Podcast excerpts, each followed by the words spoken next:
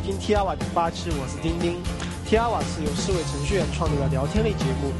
每人轮流担任主持人，制定话题，邀请对对该话题有深有研究的嘉宾跟大家一起分享他的新经验和心得。这期还有 Daniel 来跟我一起主持，Daniel 你好。嗯，你好，大家好。Daniel，你应该还记得第六期与三头做的那个 Git、GitHub 和 GitLab 吧？你觉得发布反响如何？反响非常非常好。我举一个例子，有一个网友说，我为了听这期视频、听这批的 Podcast 我特意去买了一个蓝牙耳机。哇，为什么不是买蓝牙？为什么是买蓝牙耳机，不是专门去买了个 GitHub 账号呢？或者 GitLab 账号呢？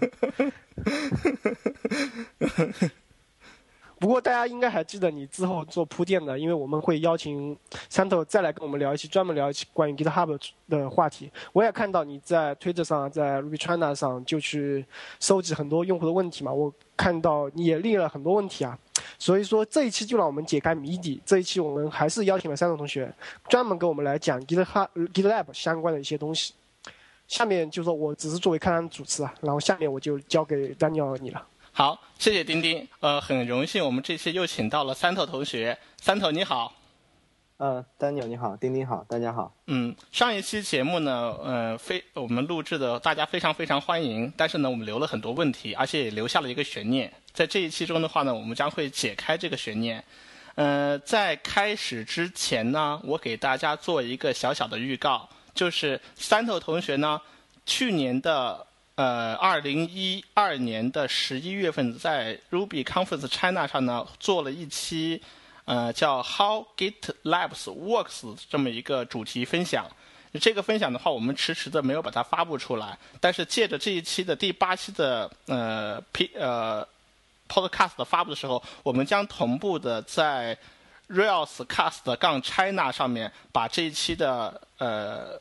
Conference 的视频也把它给分享出来。我们会在后面的呃内容中的话呢，会再次会提到这样一个呃主题。好，Settle 你好，嗯，你好。我们今天的主题是关于 GitLab 的故事。讲到 GitLab 的故事的话呢，就不得不提 Randex 这么一个人。我所以呢，我想我的第一个问题将从这个人入手，能不能给我们介绍一下 Randex 其人以及他？和 GitLabs 的故事，嗯，是这样的，呃，我当初加入那个 GitLab 团队的时候，当初的时候，呃，可能团队里边有六六个人或者七个人吧，六七个人。当时 Runix 他本身就是整个项目的 leader，然后他这个人是一个，呃，挺难说的。首先介绍一下他，他本身是乌克兰人，然后他跟另外一个人两个人合伙。合起来一起，嗯，那个相当于发布的 GitLab，然后另外一个人叫做，嗯，反正他是 V 开头的，也是那个类似俄语，然后我们也不会念，然后他们两个人是同一家公司的，他们是一家 consulting 的公司，然后，呃，应该是在乌克兰也是比较，应该是比较好的一家公司吧，然后他们两个人都是通过业余时间去。呃，那个去相当于是去维护 GitLab 这个东西，我不知道他们原先为什么要做这个东西，我估计可能跟他们公司有这样一个需求有关，然后可能又觉得 GitHub 可能会略贵一些，然后才会开展这样的东西。然后，嗯，呃，他们这个项目本身就说从从一开始开始都是 Randex 这个人一直在主导的，然后，呃。以在之后的时间里边，然后那个 core team member 里边来来回回，因为在前在前三四个月的时候，core team member 就说相当于是还不太稳定，就说有一些人加入之后，然后很长很长时间都不贡献内容，然后就可能就被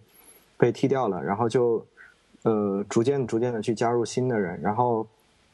他本身就说不管是在加新人跟不加新人的这个期间，然后 Ranix 本身他每几乎每天都在。那个更新 GitLab，然后 GitLab 的项目就是每次都能保证在二十二号去发布一个版本，然后发布版本的这个人就是 Renix 本身。然后我觉得这个是他是 Renix 本身这个人对我来说，他给我最大的印象。然后另外一点印象就是说，这个人的脾气可能会比较火爆一点，这个也是我们私下接触我了解到的。然后有有 Linux 先火爆吗？呃。比 Linux 差一点，但是呃比 Linux 差一点，但是我觉得它确实还好，我觉得可能是是可能北北边的人嘛，越北边的人越粗犷，可能那个那可能就是脾气可能会不太好。我是觉得他脾气可能不是很好，但是他整个人在不管在软件方面还是在坚就是在做事情方面的坚持上面，我觉得他是一个很好的一个榜样。我反正我个人是。呃，推荐大家今年在 Ruby Hero 的时候可以把 Renix 去提名一下，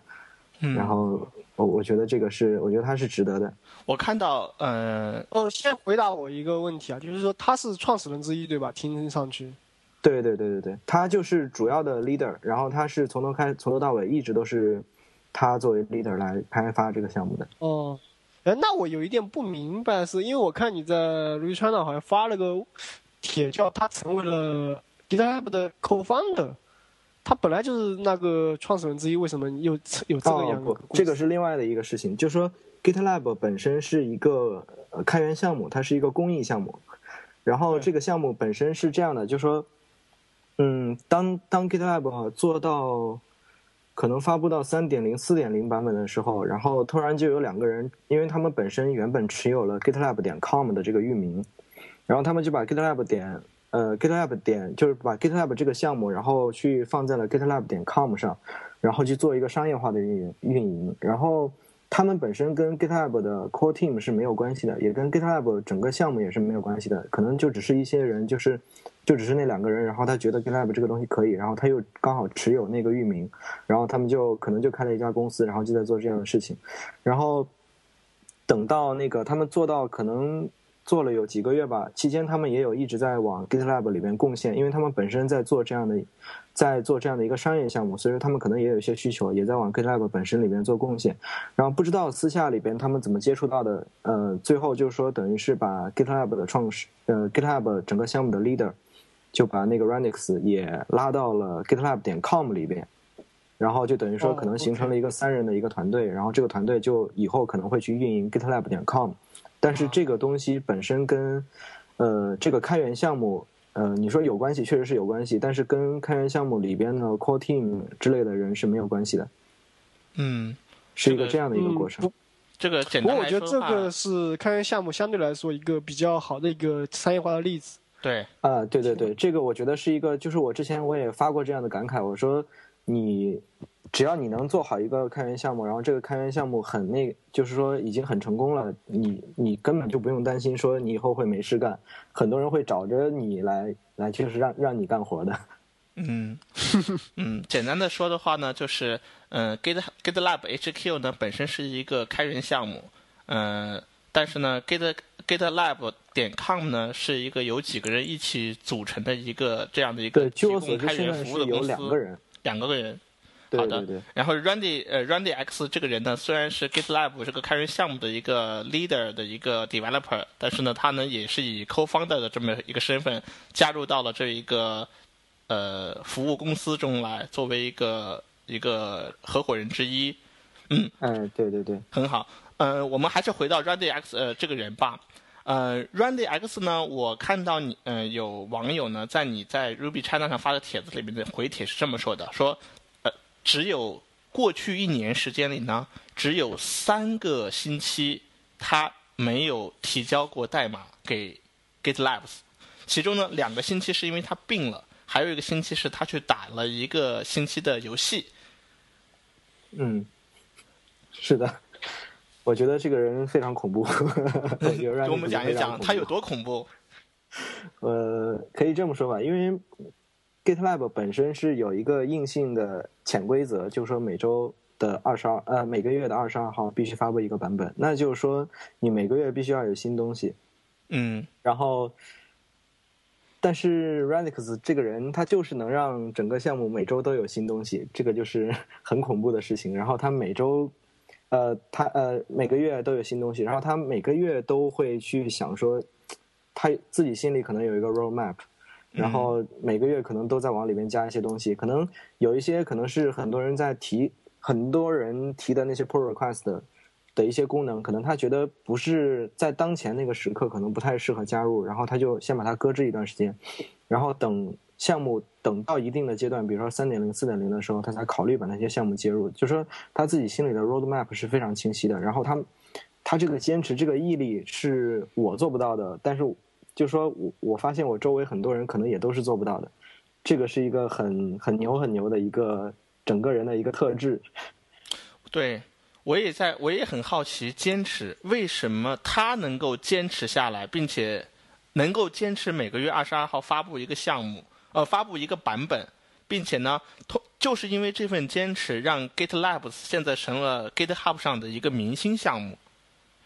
我就是非常非常感兴趣，他背后的这个坚持。他是如何做到的？怀亚又能能不能跟我们分享一下？你在过去一年中参与的过程中，你是怎么体会到 Rantix 的这种坚持的？嗯，其实是这样的，就说在整个项目的整个的发展过程中，其实 leader 的这个作用非常重要。其实我我也一直在强调说，呃，比如说你任何一个开源项目，你即使说我们是靠这种，呃。比如说靠这种，就是说靠这种贡献，然后把项目整个推起来的。但是实际上，一个项目你要有一个主心骨才可以。然后因为 GitLab 本身从一开始的时候，可能我加入的时候可能只有几百个 Star 或者以前叫 Watch，然后到后来现在发展到七千多个，就说 Runix 本身在整个里边它起到的这个作用是非常强的。因为以前在 Issue 里边，基本上就是几个可能。重度参与的人才会在里边去提一些 issue，然后还有就是一些人有使用的困惑，然后才会在里边提 issue，然后 r e n i x 可能就会去解答，然后我们一些口方的呃一些口 team member 可能会去解答，然后到后来的时候，等到就是说所有的呃参与的人越来越多之后，然后 r e n i x 本身也是也是自己去那个里边去做解答，然后他自己的就说你可以从。呃，我我可以这样说吧，可能 Git GitHub 本身让 Runix 的英语可能提升了一个等，可能以前是英语四级，现在可能能过六级了。哦，的一个这样的一个水平，就是说他他一直在里面去重度参与每一个用户的反馈，然后可能每一个用户的反馈对他来说都是一个激励。啊，他也本身也不是一个说，就是他的英语不是他的第一母语。对对对，他的英语其实不是很好，他英语其实不是在我。刚开始加入的时候，他的英语其实是比较比较烂的。啊。然后另外一个跟他一起加入就是同公司的另外一个人，他的英语是属于那种，就是只要他说出话来，就感觉这个人就是完全没有感情的一个人。就是每次比如说有用户去去反馈一个问题，然后这个人可能就说了一句说不应该这样，然后他也不说怎么样，就是他的英语表达能力已经差到了一个极点。然后。就会有很多人上来补救说啊，这个人呢，他就是英语比较差，然后他不是说就是比那个回答就是比较强硬的，然后但是 Renix 本身他一开始他英语也是比较差，可能语法都不太对，然后就能拼对单词，但是他现在的英语已经非常好了，就是一直在去维护整个那个整个社区的那个 issue，然后用户量越来越大，然后。最终，我觉得能能坚持下来，我觉得我不知道背后的动力到底是什么，但是我觉得可能用户的反馈是一个很重要的一点。那第一次你跟他沟通的时候，或者说第一次嗯你关注到这个项目的时候，你可能也像我们一样，你可能会 fork 一个 GitLab 的一个版本。然后我记得你上一期提过，你是在一点几的时候就开始关注这个项目，这刚好是 GitLab 刚刚发布，可能个把月的时间，你就关注到这个项目，就开始关注它。然后从那个时候就开始加入，就开始参与。那么，能不能跟我们分分享一下你刚刚开始加入的时候跟 Randy 的这个沟通？你们是怎样的一个沟通？什么样一个效效果？和现在你跟 Randy 两个人是什么样一个关系？哦，是这样的，就说最开始的时候，我加入的时候，然后本来那个 GitLab 本身是在 GitHub 上放着的，然后当时因为发布了一点一版本，然后。嗯，就相当于是 GitLab 本身要做一个自举的一个过程，就说要 GitLab 本身要用 GitLab 去 host 的做到一个这样的一个自举。一点一的版本应该是在二零一二年以前，应该是二零一在二零一一年的大概可能十一月份左右吧。啊，对，差不多。对对对，然后在那个时候的时候，GitLab 就做到了自举，然后自举之后，嗯，GitLab 把。那个所有的 c o team member 加到了 GitLab 私有的一个，就是现在我们熟知的那个 GitLab 点 org 的那个里边，然后只有所有的 c o team member 有访问里边的权限。然后我我为什么说那个那个 Renix 脾气比较火爆，也是因为在当时那个时候我就对他有所见识了，因为当时是这样的，当时我在解决 GitLab 本身的那个编码的问题，就说因为所有的那个 Git 库 Git 本身是不关心存在里边的呃那个文本的编码的，然后当时我在解决这个问题，然后呃当时我用到了一个那个去。呃，去相当于探测编码的一个库，然后那个库本身是有一些呃 C 的依赖，然后当时因为 GitLab 点 org 每天去会去做一个 build，然后当天的那个 build 如果不成功的话，就是整个 GitLab 点 org 就会挂掉。然后当天我做了一个提交，就是说把那个探测的库从 r x det 一九换到了呃那个 Charlog Homers 上，那然后那个 Charlog Homers 本身依赖 ICU。然后做了一个这样的操作，然后在我本机上是没有问题的，但是他自己的那个乌班图由于版本就是 host GitLab 点 org 的那个乌班图，因为版本比较老，所以说他更新一次没有成功，然后当时就相当于把我痛骂了一顿。他第一次你你在做这个项目的时候，他他一开始时间他并不是对你很客气，他就直接过来骂你吗？没有没有没有，就是说是是因为当时也已经可能有个。半个月一个月了吧？啊，就是说他的意思是说你，你不能那个，不能去做一次提交把这个东西搞挂，然后就最后就导致就是以前 GitHub 本身是因为有一些功能是有些功能就是说是直接分配给你去做的嘛，但是后来就变成了说所有的那个。每次操作都要经过那个 pull request，因为当时我是觉得说替一个这个库不会有什么问题，然后我就没有没有去做一个 pull request，然后我就直接 commit 了，然后因为我在我我这里是没有问题的，然后后来就导致那个挂挂掉了嘛。嗯，对，然后就一个这样的事件，然后就 当时对，当时我也是挺那个的，我也是觉得这个人脾气太大了，但是但但是当时确实是我做的不对。嗯嗯，但是当你你肯定后面要把这个。要把这个问题表还要修复，对不对？然后修好了以后的话呢，之后的话呢，嗯，后面怎么样？你们的这个沟通？后面的话，后面因为我们去后面，因为随着那个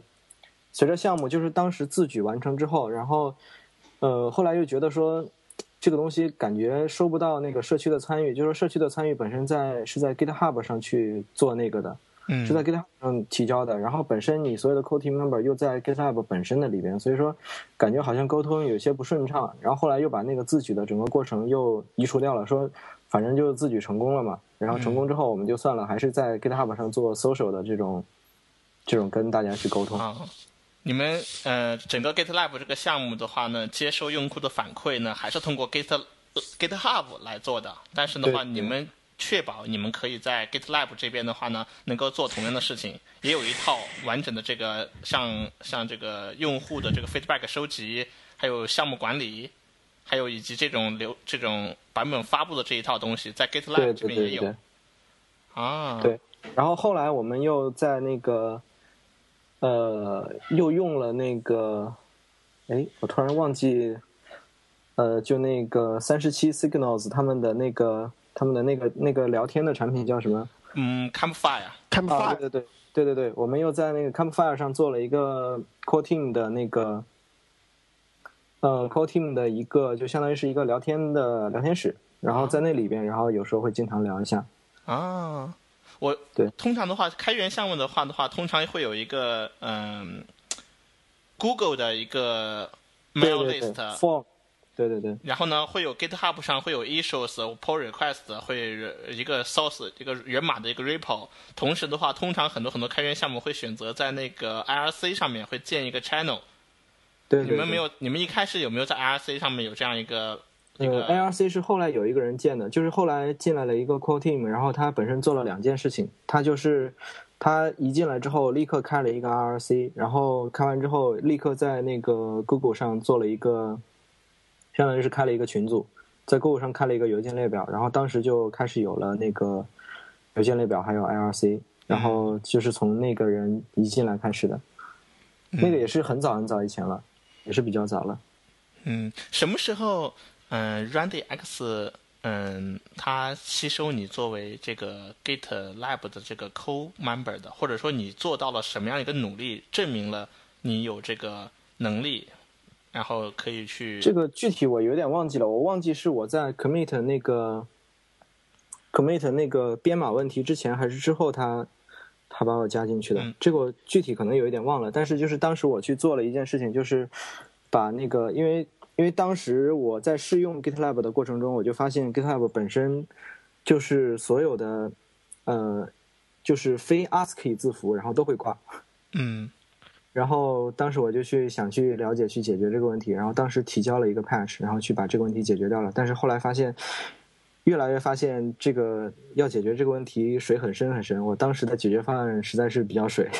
就是当时当我解决完那个问题之后，后来在整个 GitLab 的那个 GitHub issues 里边，经常会有人去反馈说那个就是说那个东西有问题，因为当时如果我不解决的话，它也是有问题的，也也已经有人反馈了。但是我解决完之后，发现还是有大量的人说有问题，然后就会出现了各种编码，就说什么一个俄罗斯编码什么过来失败了，然后可能有些中国用户就说 GBK 编码过来失败了，然后当时我就很头疼，这个问题直到直到我发布了一个 GIM 才解决掉，就是 GitLab 下划线 Great，嗯，GitLab 那就是那个东西叫做 Great 下划线 ext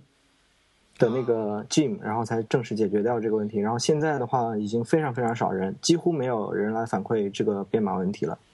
嗯就是说这个水是非常深的。我当时也不觉得说这个东西可能比较困难，然后当时就说哦，我来去做一个这样的事情，然后把这个问题解决掉。嗯，但是越到后越发现这个这个水很深，然后最后关于大家想了解，就是说为啥这个水很深的话，可以参看你在 Reconf China 的那个视频。对，啊我记得你在视频里面的话着重解释了一下为什么这个地方有这这么大的问题，以及你如何把它解决掉的。嗯，对对对，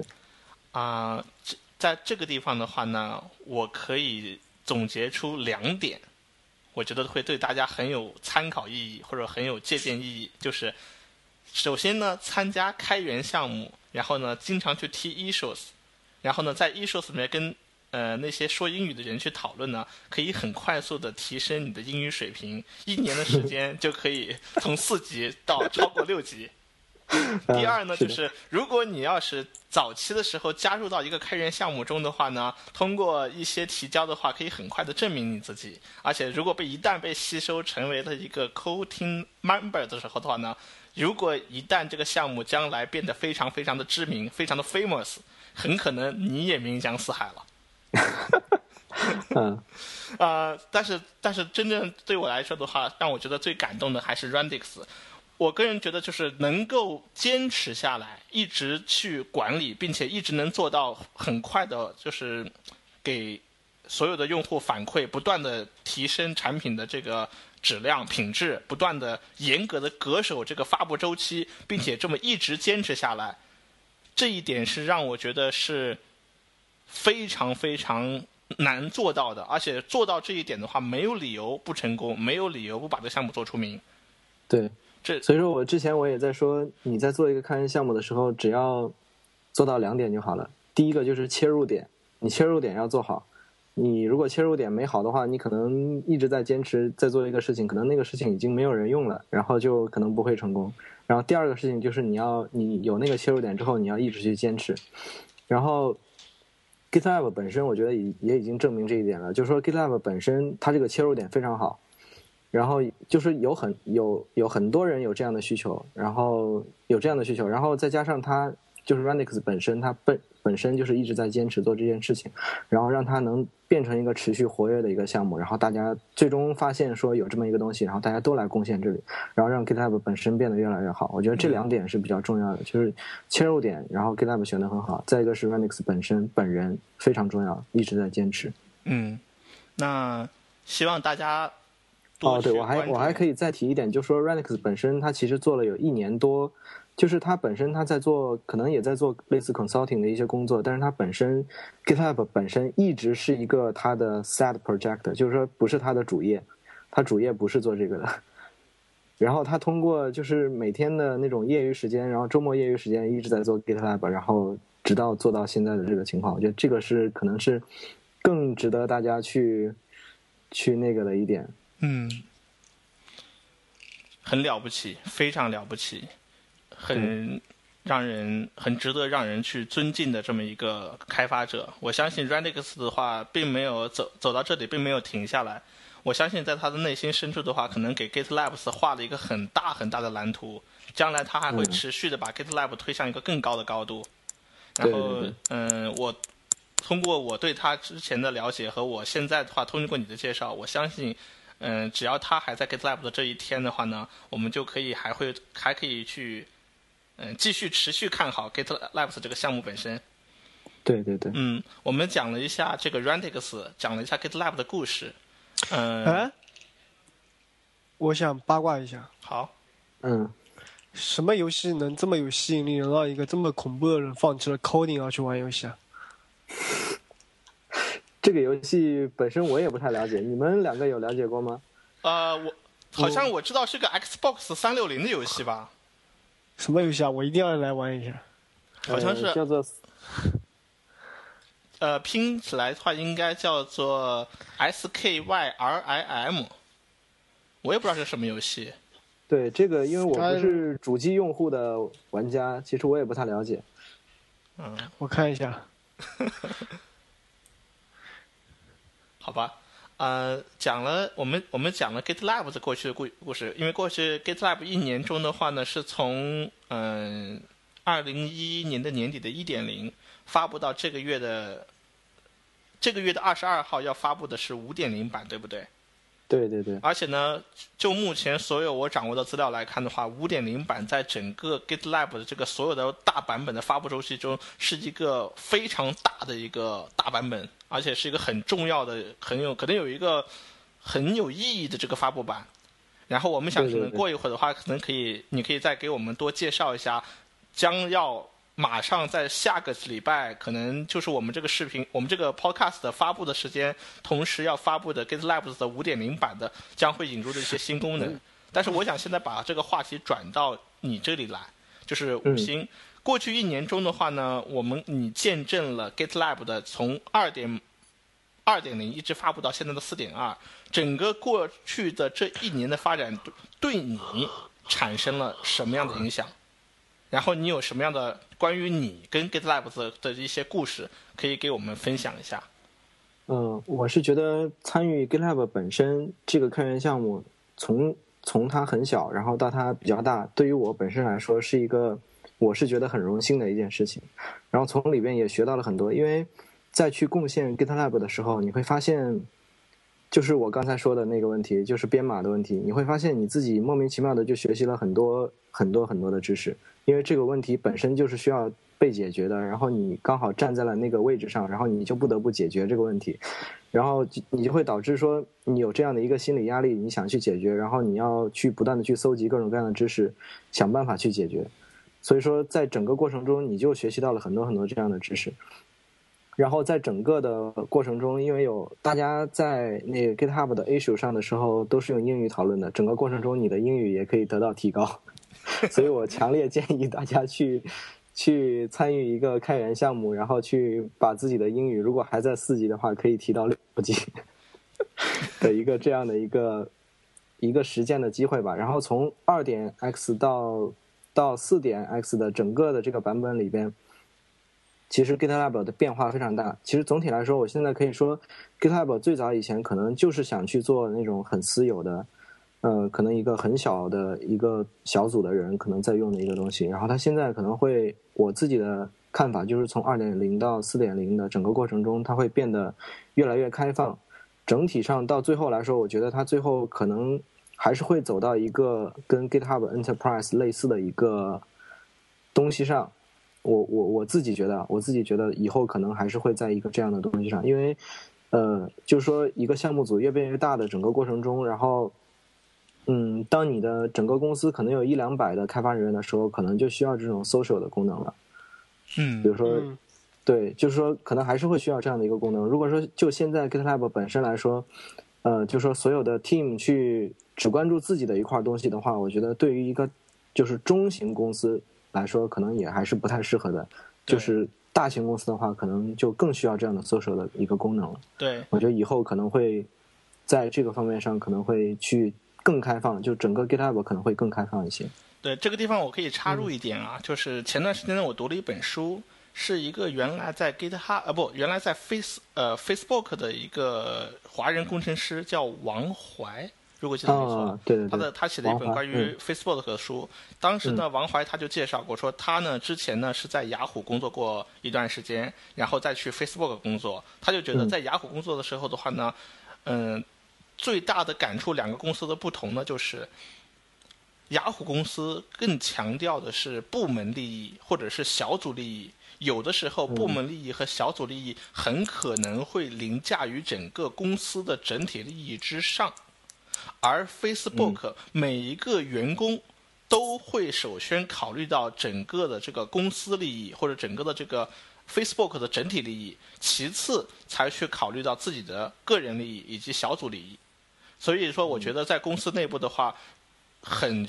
就是从发展来看的话，我更倾向于 Facebook 这种，所以需要通过工具、通过手段去呃协调所有的部门、协调所有的员工，去共同维护一个整体利益，才能保证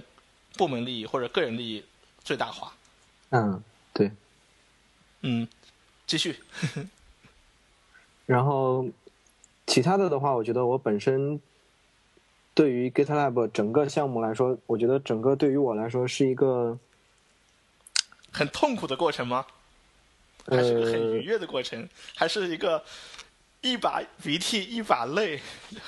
汗可能在在最前期的时，候，我是比较那个的，就是比较艰难的，嗯因为在最前期的时候接下了这部分的活儿，然后后来发现水很深，就是很多时候都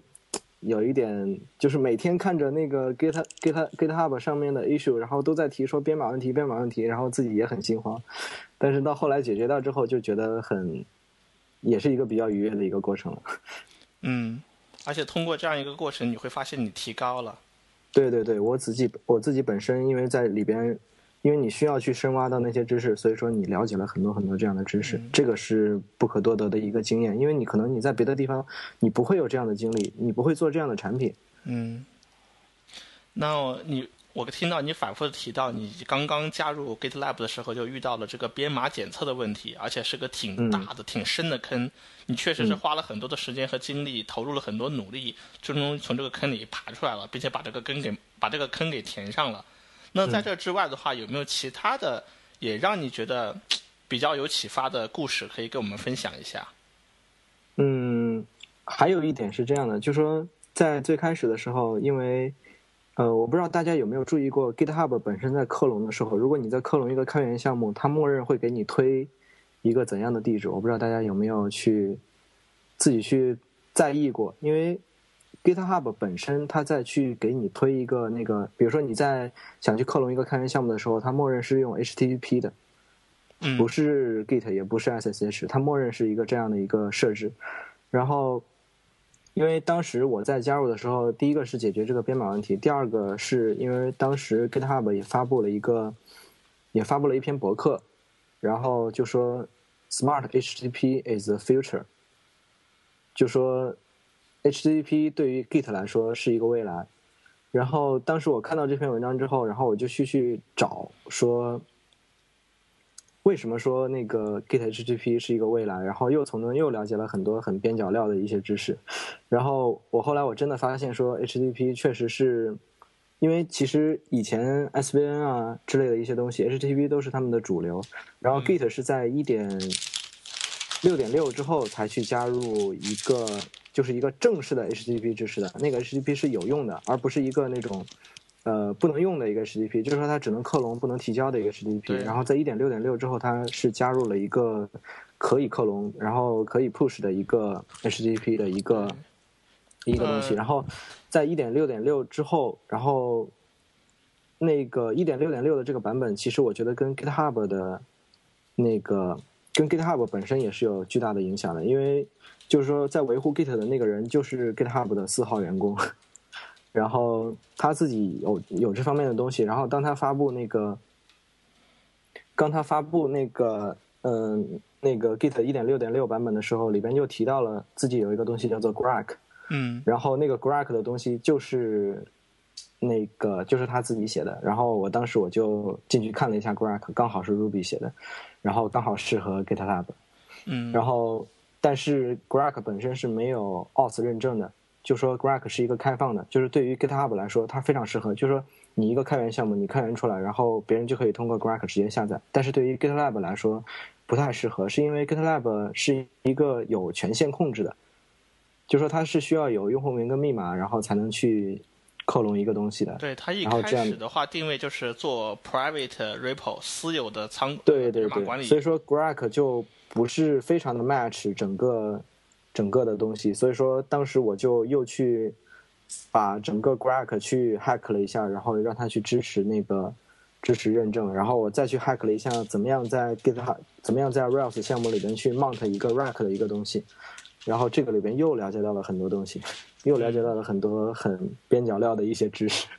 所以说整个这些知识可能，当你在用到它的时候，你不能再叫它是边角料知识了，它们是非常非常有价值的知识。只是如果不是因为这样一个契机，你可能不太会有机会去了解到这些知识。而如果没有这些知识的支撑的话，你可能很难完成这样一个任务。对对对，所以说当时就是说，因为我看到了说 HCP，呃，因为当时其实我看到了两点东西，一点是就是本身 GitLab 在用 Gitlet、Gitosys 这样的系统的时候，它发生了那个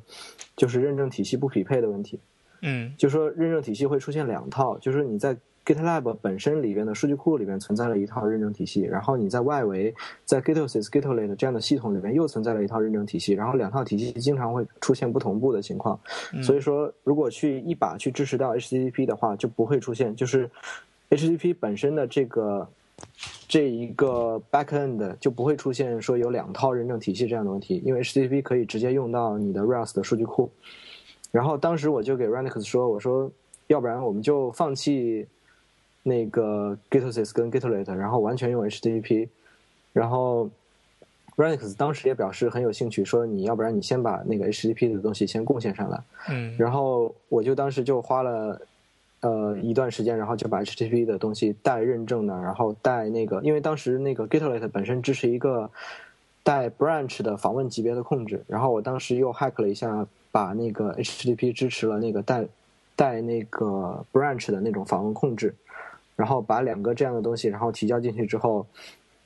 就是整个 HTTP 的东西就就很通了。嗯。通了之后，然后后来发现还是先没有移除 Gitlet，然后因为 SSH 的登录的，就是 SSH 克隆这个东西，因为它对于很多用户来说可能更安全，因为 HTTP 如果你要保证安全的话，你就需要 HTTPS，对。然后你 SSH 的克隆的话，因为它本身是比较安全的，然后呃，当时这个地方 GitLab 又不能去放弃掉这样这个地方我稍微先插一句啊，就是可能嗯这地方有个背景知识，可能所有的听众不一定能够了解。我们可以再嗯稍微强调一下，就是 Git 这个工具呢本身是个命令行工具，然后呢，它呢提供了四种协议，可以帮助你去传输它的数据内容，对基于文件，基于 SSH。基于 HTTP，还有一个很一个协议是 Git 自己的一个私有协议，或者说是 Git 本身的协议叫 Git 协议，对不对？对对对但是呢，这四种协议的话，每种协议各有不同，适用的场景也不同。然后呢，嗯好像对于 Git 首选的协议是 SSH，呃对，但是现在 GitHub 也已经在推说用 HTTP 了，啊，但是现在主 GitHub 流就是有 HTTP 的那个嗯，嗯。好的，不好意思打断打断一下，因为我听到这里的话，我担心如果没有插进来的话，可能大家听起来的话会比较迷惑，为什么 HTTP、SSH、Git 会会是一个很大的问题？嗯，嗯。对，因为那个 HTTP，呃，就说因为 GitHub，大家可以看到你在克隆的时候有三个选项可以选择，就是 Git，然后 HTTP 还有 SSH，然后，嗯，就是没有那个本地克隆，因为 Git 还有一个一个特性，就是它可以从本地去克隆东西，比如说你可以从一个另外一个目录里边去 Git 克隆另外直接指定另外一个目录，就在你本地也可以克隆得了。嗯，然后这个东西因为你在网络环境下肯定是做不了的，所以就没有这个协议。所以 GitHub 本身是实现了三种协议的，但是当时在我去贡献 HTTP 的时候，GitLab 本身是只支持 SSH 协议的，就是用那个 Gitosys 跟 Gitlet 去这样的东西去实现的。嗯然后当时因为我去贡献了 HTTP，其实我是想让 Renix 去放弃掉 SSH 的，但是后来发现这个东西不太现实，所以就是又同时支持了 SSH，也同时支持了 HTTP。但是 HTTP 这个有一个问题，就是如果你要在公网的话，HTTP 必须带 HTTPS。嗯，如果你没有这个的话，别人可以很很容易的截获你的包，所以说这个就比较麻烦了。我觉得这是所以说这个这是必须的。对对对，所以说，但是很多公司去部署的时候，一个 SSH 的一个那个啊，一个那个 HTTPS 的一个那个授权，对授权也还是挺难挺难整的。啊，对，那个是需要有那个网，就是 Webmaster 去参与进去，SA 参与。然后去在那个 HTTP server 上面前端的话，去把这个证书配置方面都要把它调整配置好。对，但是我觉得在一个企业内部的话，其实 HTTP 无所谓，因为它在有防火墙隔离，所以说这个还好。啊，嗯，然后就说 SSH 整个的一个东西，其实在我来看，就是在整个四点零之前，就四点 X 之前的所有版本，SSH 的整个东西是一个比较比较 lack 的一个东西，就说它其实是不完善的，就是经常可能会出现一些问题。然后在五点零的时候，在就在即将下一个版本要发布的这个版本里边，它会把整个 GitLab 去移除掉，然后整个的 GitLab 本身就在用一套认证体系了，不管是 SSH 还是 HTTP，我觉得这个是一个非常大的一个进步。对于我来说，其实我可能以前想做的事情就是说让它同步掉，不要让它出现两套权限认证体系。我觉得五点零版是一个是一个很大的一个进步。嗯，非常有意思，非常有意思，而且的话呢。嗯，按我理解的话呢，当你给 Git GitLabs 加入 HTTP 的这个，包括 HT 基于 HTTP 的权限认证的话呢，就打通了从 Web 就就是一个 Web Service 到这个一个命令行程序中间的这样一个 gaps，被它很好的填充了。而且这个东西呢，中间的话本身的话呢，是有一个很大的一个 scale 的一个瓶颈。就是当你要把这个 H GitLab 要想发展的很大，或者用户数量很多的时候，这个地方会成为一个很大的瓶颈。然后我记得话，你在嗯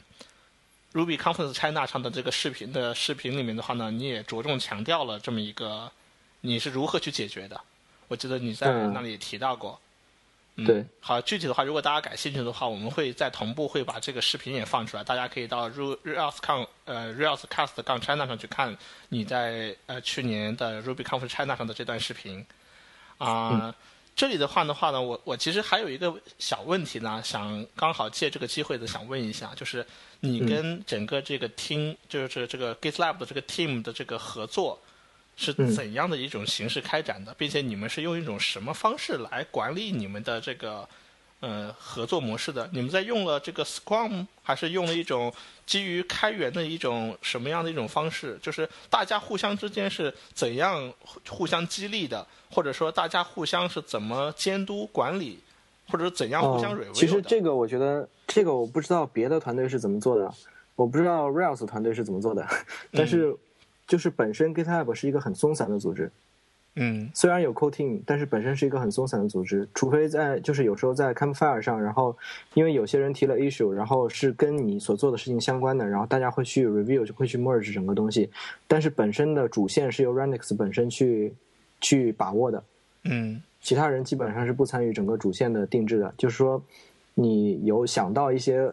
有想到一些东西，然后我们就在上面做讨论，或者说在 Twitter 上去找 Renix 去说说你想做一个什么样的东西。然后如果说他觉得很感兴趣，这个东西以后会用在 GitLab 里，然后他你就可以去提供，你就可以去做。啊，那是一个很是一个松散的组织，不是一个像我们去做项目一样，可能是一个很紧凑的组织。如果是一个很紧凑的组织的话，我觉得这个东西对于 Core Team 的要求就太高了，因为你就说你如果你保证不了说你在里边的时间的话。就说，我我觉得这样的话可能不太适于适用于一个开源项目。嗯，就说开源项目可能本身来说大家都是凭兴趣进来的，然后你最后就是搞得好像大家都要上班一样，这个可能也对于我来说可能也不是太好。就说 GitHub 本身是一个比较松散的一个组织，是一个这样的事情。嗯，我想的话，即便是这样一个松散的组织的话呢，反而是给整个这个项目的这个管理和这个项目的发展。对于这个创始人，或者说对于这个 team leader，就是这个管理，就是主要的这个开发者，这个这个 leader developer 提出了更高的要求。对对对，就是他要一直去引领大家去做新的东西。嗯，对，这又再一次印证了 Redux 的伟大。对，呃，其实因为你们是 Git GitLab 是每每月的十二号发布嘛，对，然后在这个月要做什么，你们是怎么怎么定的呢？这个计划？呃，这个月做什么，基本都是 Renix 本人去定的。但是他就是怎么把这个目标跟你们去做一个，让大家有个共同的目标呢？嗯，基本上没有这样的讨论。他们就是团队非常的 aggressive，他们整个团队人都很积极。现在有多少个活跃的开发者？活跃的开发者现在就是，因为其实是这样的，在那个在大概两个月以前，然后其实所有的 co team 都比较活跃的，然后所有的 co team member 都比较活跃，然后但是因为呃现在等于说 Renix 本身的整个加入了 GitLab 点 com，然后它它加入之后，然后就会导致说你可能你每一次的 merge 可能都会影响 GitLab 点 com，所以大家就比较谨慎了。嗯然后可能就会稍微影响一下积极性，因为这个事情本身是一家跟公司相关的一个事情了，然后就会导致说你的 merge 会可能不是这家公司想要的，所以说我觉得这个是一个对于 Renix 本人来说是一件好事，但是对于整个社区来说，呃，对于整个 GitHub 的 core team 来说，可能可能会就是压力，会比较大。可能还会产生一点影响。对对对，会有一些影响，会有一些些微的影响。我想 Randix 可能一地方面的话呢，从要要处理好平衡好公司跟开源项目的关系，另外一方面的话呢，现在目前的话，你们怎么来维系这样一个背后的这个开源社区呢？大家在这个对就这个公司跟开源项目之间这个关系如何界定，有没有这方面的讨论？嗯，暂时没有。就说呃，现在来说基本上都是这样的，就是说呃，对于其他的那个 co team co team member 来说，基本上都是说在那个 GitHub 上有自己以前做过的相关的 issue，然后大家都会很积极的去把它 fix 掉。然后如果有一些新东西的话，大家会提新的 pull request，因为基本上从最开始以前 GitHub 就是一个这样的一个组织，它这个组织就是就是说。你为什么会成为 co team member？就是因为你贡献了很重要的一块东西，然后那块东西其实 Renix 本人也不是太了解，嗯然后他本人也不是太了解整整个东西，所以说当你去贡献了那块东西的时候，其实你就是那块东西的一个 owner。然后 Renix 每次一旦有那种类似你贡献的那个区块的内容的话，他就会去 call 你，在 GitLab 上呃在 GitHub 上去 call 你，然后说你来 review 一下，然后行的话就 merge。嗯所以说每个人其实每个 core team member 其实都有一块自己的东西在里边的。嗯基本上是一个这样的一个一个组织。然后其实大家对于 GitHub 本身要怎么去发展，呃，因为我在最开始的时候，在大概在一点二版本的时候，我其实我就想给 GitHub 去做 public repo 的这样的一件事情，但是被 Renix 拒绝了。就是说，在很早很早以前，我都想一直做这个东西，但是在最近的四点二还是四点一版本的时候，其实加入了 public 的 repo，但是是通过 HTTP 的方式去开放出来的。然后其实这件事情也是 Renix 本人其实一个人决定的，嗯所以说可能没有大家想象中的感觉，这个组织是一个怎样的一个好像很神秘、有组织的一个组织。其实大家是比较松散的。然后平时大家去联系的话，可能也都是通过 Twitter、通过 Campfire 去去聊一下之类的。挺有意思的。我想大家可能都是这么想的，就是大家每个人不是去想 GitLabs 能给我带来什么，或者能给我帮我做什么，而是我帮 GitLabs 做了什么，然后我还能帮 GitLabs 再贡献出什么。对对对，就是是一个这样的一个东西，就是说大家因为每个人都能看得到 GitHub 有什么新东西，然后 GitHub 的一些东西对于 GitHub 的借鉴意义是很很强的，然后很多时候可能大家都会去贡献一些类似的东西，然后当你去贡献到很多的时候，你说你不成为 Co Team Member 也很难了，因为那块东西其实就是你做的，其实最后说白了就是你做的。那现在如果还有很多朋友如果对 Coating Number 哦对对 GitLab 很有感兴趣的话，想要通过努力再去争取成为 Coating Number 的成员之一的时候，还有没有机会？因为 GitLab 机会啊现在已经很成功了，还有机会，还有机会。还有机会。对对对，因为是这样的，就是说，嗯，就是在其实 GitLab 的 team，就是整个 GitLab 的 core team 其实一直在变化的。啊，因为我在加入的时候还加入一些人，还是对对对加入不移除呢？就是我在加入的时候，大概是当时有六六七个人嘛，嗯然后当时我在加入之后，然后又逐渐吸收了大概有到十个人，嗯然后到到最后之后，然后整个 core team 里边，就是呃，可能再过了一两个月，然后就被踢掉了，剩下五个人。然后就是就是 Renix 还有 Renix 的那个同公司的那个人，他们两个相当于是 co-founder，然后他们两个一直在做这个东西。然后还有另外一个人叫做 Narcos 的一个人，那个人他现在他是从头开始就一直在参与的。然后还有就是我留下了，还有另外一个人是荷兰的一个人留下了。嗯，然后五个人留下之后，然后，嗯，然后再经过那种来来回回，然后可能一年多的时间，这五个人是沉淀下来了，然后又逐渐去吸纳去踢，逐渐吸纳去踢，然后最后现在现在的 team 里边，本来是应该有七个人，然后因为现在加入了 GitLab 点 com 的两个人，就是 GitLab 点 com 的 co-founder，然后也被加入到了 GitLab HQ。的这个项目里边，然后他们也变成了 co-team member，然后现在可能有九到十个人吧，具体可能我今天没有看，嗯，大概是一个这样的过程。就是说，如果你不经常贡献的话，有时候可能经常联系不到你，可能你就没了。这个，但是我觉得，我不知道你对这个事儿怎么看啊？但是从我的角度来看呢，就是，呃，你作为 GitLabs 的这么一个 Coding Number 的成员之一的话呢，对你来说本身是一种荣誉。而且的话，为了这份荣耀的话，能够继续持续的话呢，你也会不断的激励自己，不断的想到更好的或者更努力的把自己的时间精力和自己的这个呃积累的东西投入到这个产品本身，并且这个产品本身也倾注了你很多的心血，很多的感情积累。嗯，对。嗯，好，如果如果可以给大家说几句鼓励的话嘛，如果现在有在之后有在听我们这期 podcast 的人，可以。嗯，鼓励他们追随你的步伐，也成为到这个项目或者另外什么项目的 coding number 成员之一。你可以现在跟大家说两句话吗？嗯，其实我觉得，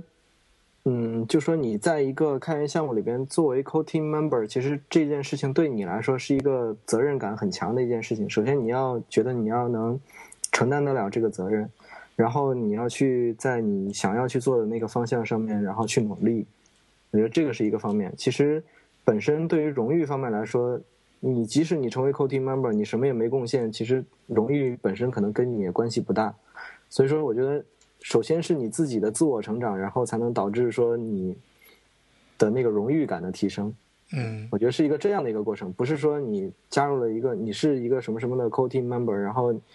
就是感觉荣誉感很强，就是你，那你有可能对这个项目也没做什么事情，可能就是每天在社区里边回答问题。虽然说这个对社区的发展也很重要，但是对于你个人的成长呢，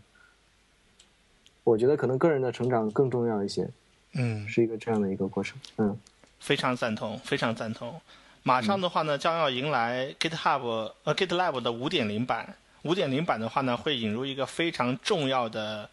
嗯一些新的 new features。嗯，我们考虑到时间的因素，能不能快速的去给我们概括一下、展望一下这个嗯 GitLabs 将来以及这个月马上要发布的五点零版的这个内容？嗯，五点零版一个最主要的变化就是把 Gitlet 跟 Gitosis 这套用 Git 管理的这个权限控制系统全部拿掉了。然后五点零版将会由 Renix 自己写了一个东西叫做 GitLab Shell，然后会通过这个东西，然后来。嗯，去管理整个 SSH 的权限，然后整个 SSH 的权限跟 HTTP 的权限，嗯，现在变为了统一的，就是会调用统一的一块的代码去验证整个用户的权限。嗯，然后在将来的话，呃，我觉得 GitHub 在将来，嗯，在将来的发展，我觉得整个 GitHub，我刚才也提到了 GitHub 可能我自己认为 GitHub 将来可能会。做到类似 GitHub Enterprise 的这样的一些功能，嗯，我自己的我自己是这样觉得的。然后，将来 GitLab 要做的事情，更多的一点，我觉得跟 GitHub 点 com 这这家公司的发展可能会息息相关。因为这家公司，因为以后他们三个人可能会，就是说他们三个人因为是已经是同一家公司了，然后可能就会。对于公司的发展啊，整个 GitLab 点 com 如果发展的好的话，可能会有很多 scale 的问题，会有很多 cache 的问题，然后都会可能会加入到以后的 GitLab 的版本里来。因为现在 GitLab 本身是完全没有 cache 的，然后如果他们在运行那个运营那个 GitLab 点 com 的时候，如果自己不加一点私料的话，我感觉 GitLab 点 com 的运行状况应该是比较差的，嗯就是它是完全没有 cache 的。然后本身如果 GitLab 点 com 如果做的越来越大的话，它本身的那个本身的 scale 问题是要立刻考虑到的，因为现在 Git GitLab 本身也是没有完全考虑 scale 的问题的，就是现在呃唯一做的就是在单机上面去做这样的事情。嗯嗯，所以说我觉得这两点，一个 scale，一个就是本身网站的性能，我觉得是一个呃他们将来 GitLab 点 com 本身将来要考虑的问题。然后这个这个问题的考虑必然会反映在开源项目里边。嗯嗯嗯，我比较赞同，就是 GitLab 将来的发展的方向很可能就是一个开源版的 GitHub Enterprise。对对对，呃，这个关系呢，有点类似于 Red Hat 的那个呃 Linux 和那个 CentOS，但是不一样的是，它它不是同基于同一套源码编译，它是一个社区实现版和一个商业的一个官方商业版本这么一嗯一种一种实现关系。但是嗯即便如此的话，我也非常看好 GitLabs 将来的发展。嗯，嗯，呃，呃，我这里我再给大家报一个小八卦。好，嗯，这个小八卦是呃，当时 GitLab 的，因为大家现在可能都比较，可能很多人都知道 GitLab 的一个图标，就 GitLab 的一个 icon 是一个狐狸。对，然后其实当时这个东西其实也是一个呃，相当于在当时很早很早的时候，一点二版本的时候，我们当时在 GitLab 点 org 里边，然后一些 co team member，然后其中一个 co team member 是做设计的，他是一个西班牙人。然后他在做设计的时候，然后他就去，呃，其实当时第一版的那个就是一点 x 的 GitLab 本身是不是用 Bootstrap 写的，是用就是用自己完全手写的。然后当时做设计的人就是那个西班牙人。然后当时，呃，整个项目里面就有他一个设计师。然后当时，呃，我们就说要不要搞一个图标之类的。然后当时他就出了一份方案，里边有九个图标。然后当时 Renix 跟 Renix 选了这个狐狸，然后当时我也投了这个狐狸，然后有另外一个人投了一个猫头鹰还是什么东西，我具体我忘了，大概都是这种黑白风的这种东西，然后最后就决定了用这个狐狸，反正这个狐狸的经历就是这么来的，嗯 很有意思，很有意思。好的，嗯，GitHub 已经是一个被证明了，就是它过去一年的这种运作模式，基于开源的运作模式，已经被证明是非常成功的。而且的话呢，我相信他沿用着这个开源的方式的话，一直坚持下去的话呢，他会继续的发展的更加成功。而且呢，我非常希望他能平衡好 GitLab 点 com 背后这个商这个服务性的公司和 GitLab 这个开源项目本身的关系。而且我相信 Randy X 这个人，他也深知到开源的力量、开源的价值，他一定能把这个关系给平衡好。而且的话呢，如果有更多的，因为项目更受关注了，有更多的人去加入到项目中来，所以更多的有就是能力很强的人加入进去之后的话，也会持续不断的影响这个项目。所以对于将来 GitLab 的发展的话呢，我们拭目以待。嗯，很好，真的很好。嗯，但是呢，到了目前为止，关注 GitLab 这个项目呢，不是说只有我们社区里面我们这几个人，或者说我们这一些人，很多的公司。大公司已经长期的在关注 GitLab 的项目了，而且已经有很多的公司呢，在用 GitLab 来构建自己的内部的 Git ser 的，就是这个这个源码管理服务器。而且呢，嗯据我所知的，还有一些公司呢，嗯、在 Ruby China 上招聘，呃，招聘开发人员。等招聘到了以后，到了公司内部的话，主要的工作呢，就是去部署、管理和研究 GitLabs，并且针对自己的公司的内部的流程和一些具体的业务需求，然后来去改造或者是集成 GitLabs。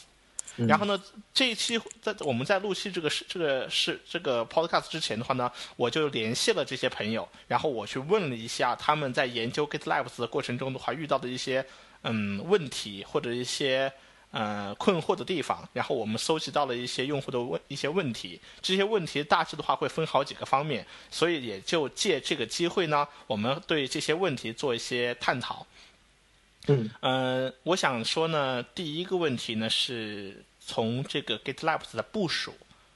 来说，GitLabs 的部署的话呢，其实呢还是有一定的挑战的。举个例子，就是我看过那个 GitLab 发布的一个叫 Ver 呃 Vagrant 的一个呃这个项目，就是你可以用一个 Vagrant 很快的就可以通过一个 Chef 脚本把它给跑起来。但是呢，这个脚本我看了一下，它的部署过程还是很复杂的。而且的话呢，很多公司的话呢，在部署这个项目的时候的话呢，也发现，如果想把 GitLab 调试的非常好，需要一个强力的一个 SA 去专门去管理这件事情，才能做到。它不是一个 out of box 这么一个产品。就这一点上，我想听听你的看法。嗯，其实这个也是我最初反对，就是。我最初就是挺支持把那个 GitLab，呃，把那个 Gitlet 跟 Gitosis 这样的东西移除的一个具体原因，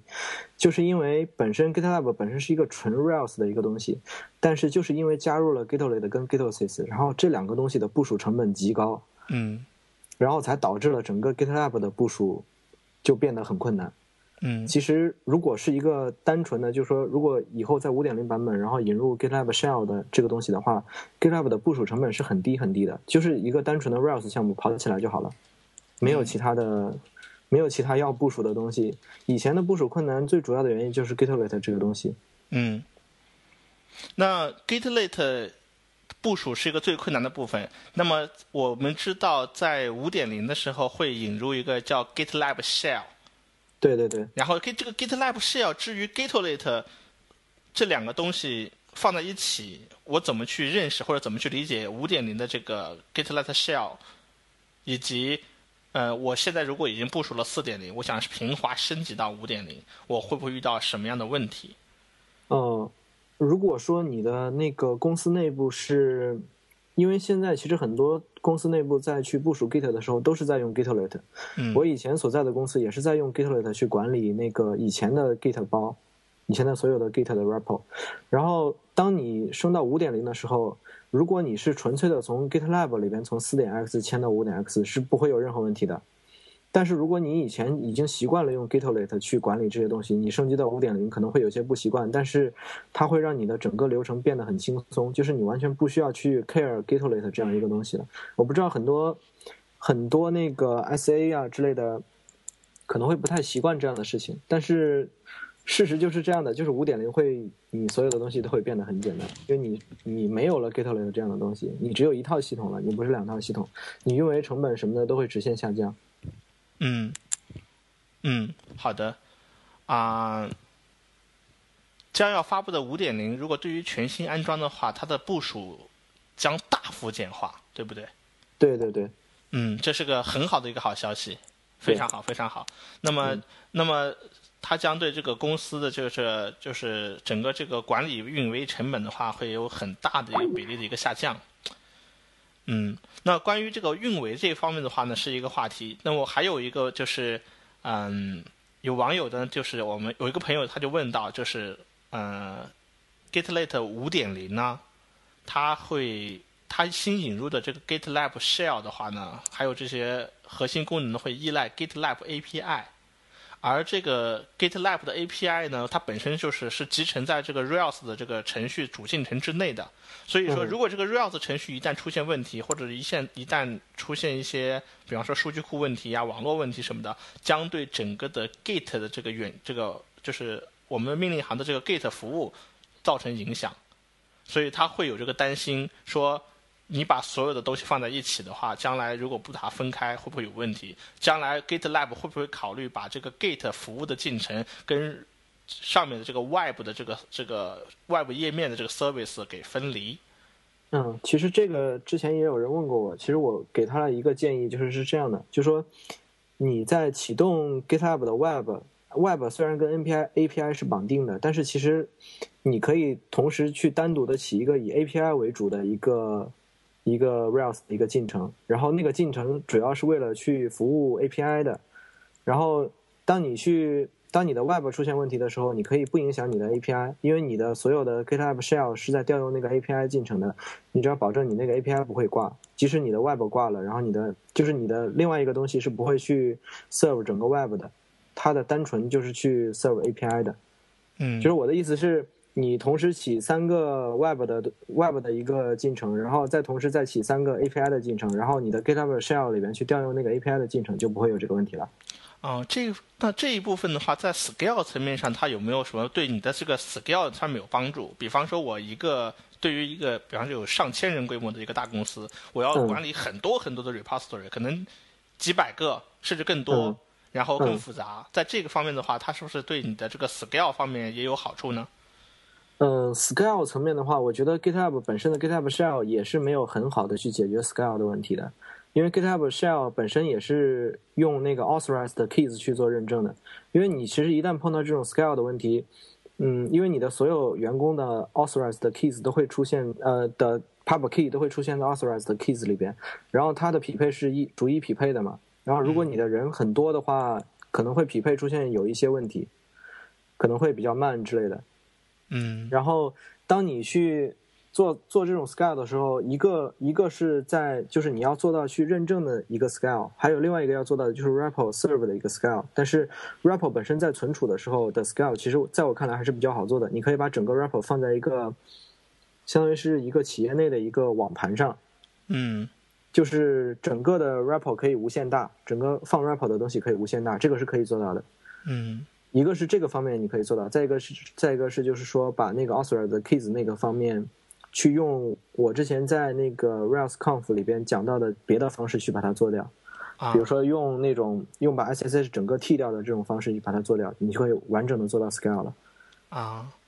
好的，就是把把所有人的 pub key 都存在数据库里，然后这样的话整个查询很快，而而且数据库可以存很多很多。嗯，那一般呢，作为企业用户呢，它除了除了考虑这个部署成本，除了考虑这个 scale 的问题和这个 upgrade 的问题的时候，还有一个东西比较本质的问题，他也非常关心，就是我的数据安全。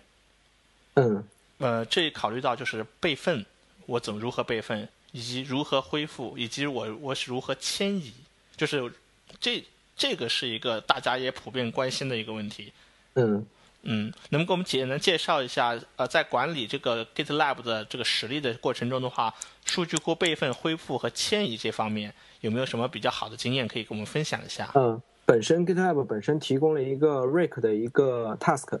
是可以去备份整个你的，就是把整个 GitLab 全部备份下来的。嗯，然后这个是可以做到的。然后它的备份手段是。基于文件系统备份吗？还是对对对，文件系统备份。嗯，包括数据库和和这个和你的 REPL。哦，嗯，是一个这样的东西。但是其实在我看来，其实 Git 的 REPL，我觉得可能那种备份的备份的需求不是很大，因为每个人都是其实每个人都是 master，每个人都是主的 REPL，每个人跟别人的所有的东西几乎都是一样的。嗯。呃，所以说这个事情不像 SVN，因为 SVN 的话，每个人的，就是 SVN 是一个这样的一个过程，就是说你去提交的话，你可以不用 up 别人的东西的，你都可以提交。然后你提交完之后，你的本地的那个 SVN 里边的所有东西不一定是全库的，然后其他人呢也不一定是全库的，除非你 up 过 up 过一次主库。嗯。呃，然后 Git 就不一样了，Git Git 的每次的提交都是要 up 主库的，所以说。你其实做最后一次提交的人，一定是跟主库上的内容是一模一样的，然后其他人也不会跟主库差很远，除非他经常不提交。所以说，单就这个 report 的数据层面来讲的话，每个人都是一个小备份。对对对，其实我对我在这方面是不太担心的。其实最主要的就是把那个把数据库备份下来就好了。那数据库备份下来的话，现在有很多业界成熟的方案，你都可以用。嗯。只是去备份 MySQL，其实没有什么太大的难度的。嗯，我相信，嗯，GitLab 的今后发展的话，可能会在备份恢复这一部分的话，会做更多的工作，把这部分做得更加无缝、更加完善。嗯，啊，很多公司呢，他们嗯，会主要考虑把这个 GitLab 用在这个防火墙内，就是公司内部访问，它可能会有限制的去管理从外部访问，就是说。放在这个 behind the firewall，嗯，那但是呢，很多公司呢还有一个需求呢，就是他要把这个 GitLabs 呢要跟很多的自有的这些其他的系统集成。举个例子，他希望把 GitLabs 可能会跟某些这种 task 管理工具或者项目管理工具能够集成在一起。那这里我就有一个问题，就是 GitLabs 如何去跟其他的一些管，比方说管理工具或者其他工具进行集成，而且在这个集成方面有没有什么好的策略可以跟大家分享一下？嗯，我不知道大家了不了解 GitHub 是怎么做集成的。GitHub 它其实有一个 service 的一个口子，那个那个口是可以，就是当别人去 push 的时候，就会调用里边的所有东西。然后 GitLab 本身也是有这样一个，就是有这样一个口子的。它里边其实是，呃，它所做的事情是这样的：当我去发起一次 Git 的 push 之后，然后 push 完之后，然后就会去调用我注册在 GitLab 本身内部的一些。呃，URL，然后那个 URL 就会做到一个这样的事情，就是当我去 push 完之后，然后那个我就会通过 GitLab 本身发起一个 URL 的一个请求，一个一个 get 请求，然后那个请求上会把我所有的 GitLab 这次提交的参数传过去，传过去之后，然后别的系统就可以拿到这些参数之后去做跟 GitLab 相应的交互。嗯。GitHub 其实本身也是这样做的，所以说 GitHub 的交互方式跟其他方式的集成可以跟 GitHub 一样这样子去做，这个 API 接口和这个 Hook 的方式。对对对，就是有很多 Hook，然后你你可以自己去在 GitHub 上注册很多 Hook，然后你可以做相应的这方面的尝试。嗯，这就是一种集成方式了，已经。嗯，非常好，非常好。嗯。这个的话可以参考 GitHub 的跟其他的异构系统集成的方式。我觉得这个这种基于 Web Service 的这种 HTTP 这种 Service 的这种方式，其实是最好的一种集成方式。对我来说，对对对，它反而是这种在开发的过程中的话，你考虑的东西最少，然后你只关注 API 是什么，不用关注这个 GitLab 本身内部的实现是怎么一回事儿。对对对。嗯，我们。就是通常的话呢，通常的话呢，一般企业会考虑有三种东西可以跟 GitLab 去集成。第一种是项目管理工具，嗯，一是的你的 Task 一手司管理工具集成。第二种呢，就是你的这个系统监控代码去集成。还有一种东西呢，非常重要，就是跟源码管理息息相关的，就是 CI，就是集持续集成工具。那么我们知道呢，GitLab 现在有一个新的一个产品，就是衍生的一个产品，叫做 GitLab CI。然后呢，这个可能大家可能很多人不想不是很了解，能不能借这个机会先给我们解释一下，就是介绍一下 GitLab CI。同时呢，嗯，很多公司有自己的一套 CI 系统，GitLab 怎么跟现有的这些 CI 做集成，也给我们顺便介绍一下好吗？嗯，GitLab CI 其实是一套这样的东西。大家可能都听都听说过 Travis CI，嗯，Travis CI 它本身做的事情就是每次当你去做一次 push 之后，Travis CI 去帮你用 Vagrant 去初始化一整套系统环境，然后用里边的一些变量，然后把整个系统环境全部初始化好，然后做一次 build，然后那个 build，呃 build 里边会跑 tests，然后你的那个 tests 成功或失败，然后它都会提示你。就是一个这样的东西，Travis CI 本质上就是一个这样的东西。然后 GitLab CI 是一个什么样的怎样的东西？就是 GitLab CI 就在你当前运行的那个，就就在你的当前的那个 GitLab CI 的服务器上，它去立刻去跑当时的 tests，然后跑完之后把成功或失败返给你。它其实就做一个单纯的这样的事情，它就是只显示说你。跑完成功还是失败了，然后把失败的原因告诉你，跟 Travis CI 做的事情是一样的，只不过它不做初始化环境、系统环境的那一步。嗯，那你对这个 GitLab CI 的这个评价怎么样？你认为这个 CI 系统怎么样？就是说，如果你是要做那种纯的 Pull Request 的 Merge 的这种东西的话，我觉得它是一个比较好的一个东西了。就是说。呃，它可以把你之前做的那些所有的集成测试都给你跑一遍，跑完之后，然后去去立刻去知道你这个人的 pull request，然后到底是成功了还是没成功。然后没成功的话，那当然就不用 merge 了。成功的话，它才才会再去 review 你的代码之类的。嗯，就是他做到了一次这样的 check，我觉得这个 check 还是比较重要的。然后，但是呃，GitLab 的 CI 本身跟 Jenkins 来说还是差距比较大的，跟 Jenkins 不在一个量级上。对，就说 Jenkins 本身做的事情比它要多很多很多。对对对，Jenkins 应该是现在最主流的一些企业和一些比较有规模的公司比较愿意去采用的这么一套方案。对，因为 Jenkins 里边本身可以做那个，比如说你的 code 的那个 test 的覆盖率啊，然后你的那个就是各种各样的东西，它都可以做。嗯。呃，然后你的代码代码的那个质量啊，它都可以做帮你做测试。但是 GitLab CI 不是一个这样的工具，嗯，它就只是去检测一次你这次这个 push 有没有 build 有你的 test 有没有跑过，只是做一个这样的事情而已。那我想 GitLab 的话会，呃，如何去支持这个 Jenkins 集成啊？哦，我不知道大家有没有用过 Jenkins 的最新版本。Jenkins 的最新版本，我哇，我其实用的也不是最新版本，就是一个可能是一个较新版本。较新版本的 Jenkins 里边，当你去把 Git 的支持打开的时候，它里边会出现一个 GitLab 的 URL。哦，它已经在 J 是说你是说 Jenkins 本身开放了对 GitLab 的支持？对，这个我也很奇怪，我不知道是我的那个版本的问题，还是我觉得我的版本也不应该是一个很特殊的版本。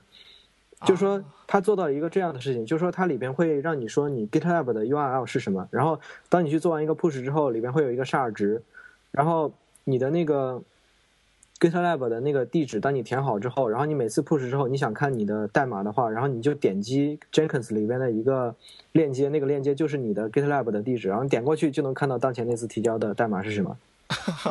这个很有意思，我对，我不知道是谁给 Jenkins 贡献的。我我我怎我来理解这件事，就变成了一个一个一个一个工具变得非常非常的知名或者发展的很强大的时候，其他的功率就自然而然的会考虑到以一种对方式去去支持它 GitLab 这样的东西。啊，这个很有意思。对，我不知道是不是 GitLab 的一一些 user 去给 Jenkins 贡献的这个东西，但是确实是有这样的东西。这是个好消息，这真的是个好消息。对，嗯，呃，我们有一个网友他会问了一个很有意思的问题啊，我不是太明白这个问题，但是我把这个问题提出来以后，你听听看。嗯呃，GitLab 有没有考虑支持 Gitolet 的呃的 Mirror 特性，以及呃，因为他说是他用了一年的 Git Gitolet，然后他在犹豫要不要升级到 GitLab 五点零，但是他可能这个 Mirror 特性对他很重要。我不是太了解这个 Mirror 特性怎么回事儿，然后听听你。因为之前他发出来一个这样的东西之后，其实我自己也研究了一下，其实我开始也不知道 Mirror 是什么，然后我现在对于初了解之后，可能 Mirror 就是一个把你的 repo 可以去同步到另外一个地点，可能有可能你是在做备份，有可能你是在做一个类似别的事情，可能就是做了一次这样的备份，就是我是觉得这个 Mirror 特性。我自己可能是不太需要这样的东西，嗯，然后这个东西它其实做的事情就是把你的 Git 库可能再去 copy 了两份三份，然后不同的地方我可。以这么理解，就是比方说我有一个嗯，我有一个项目，然后我这个项目我在 GitHub 上有一份，但是呢，我希望在我自己本地的 GitLab 上会有一份克隆，这样的话我 push 到 GitHub 上去的话，我本地也会拿到一份，或者我在我本地 push，他会帮我再 push 到 GitHub 上去做 Mirror。哦，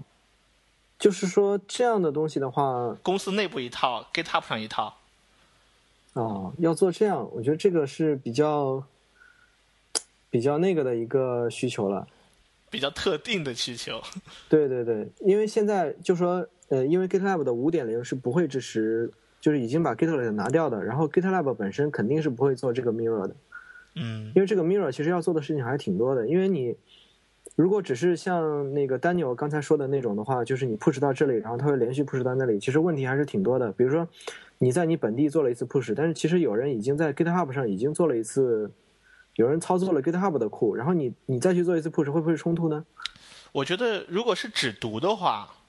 这就会比较好解决。举个例子，嗯嗯，假如说我在嗯我公司内部构建了一个 GitLabs，、嗯然后我我让我让这个 GitLabs 通过 VPN 连接到了 GitHub，并且嗯我 mark 了好几个 GitHub 上对我很重要的一些项目，然后嗯有一天 GitHubs 被认证了。然后我们再也不哦能直接访问了，于是我还可以通过公司的 VPN 上基于 VPN 跑的这个 GitLab 这个这个 GitLabs 继续的去关注我所关心的原来在 GitHub 上的这些项目，这个可能是个比较典型的 case。哦，如果是这样的话，那可能是有点用，但是 GitLab 应该是不会支持这样的东西的。嗯嗯，保不齐以后说不定会有人会有这样的需求，就会提出这样的这种 feature，然后说对对对，但是其实这个东西可以完全做到一点，就是你在 GitLab 里边去新建了一个这样的项目，然后整个的 Mirror 过程跟 GitLab 项目本身是没关系的，嗯。就是你可以在后台自己去用一个辅，自己可能写一个循环脚本，然后去把它每天去 up 一次之类的。嗯，好的，呃，下一个问题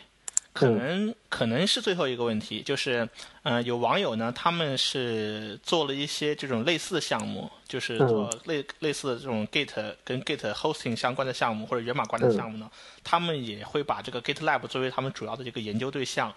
然后呢，GitLab 使用了很多的这种 Ruby Gems，就是用了很多插件，而且这里面很多插件的话是用的一些比较知名的开源项目。但是呢，有一个很有意思的事情就是，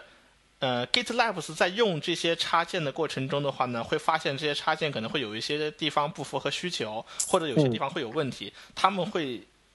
patch 会会修改这些插件，然后会把这些插件的这些补丁。会提交给这种上游的这些、这些、这些这个插件的这些开发的开发人的社区里面去，但是有的时候这些由 GitLab 发起的这些补丁呢，不会被上游社区给接受，甚至有些时候接口也会发生变化。呃，有一个例子就是有个有个叫做 Grit 的一个包，最近就是因为可能是两边接口变了以后，它就改名成了叫 GitLabs 杠 Grit。嗯，然后像这样的这种项这种项目的话呢，在 GitLab 现在现在出现了很多，而且 GitLab Fork 项目的更新可能远远超过了 GitHub 上原来的那些插件包。现在有这样一种情况出现，你对这件事怎么看？它会将来会形成会会变成一个问题吗？嗯，我觉得它本身不是一个问题，因为其实呃这件事情就是 Great 这个包其实本身呃。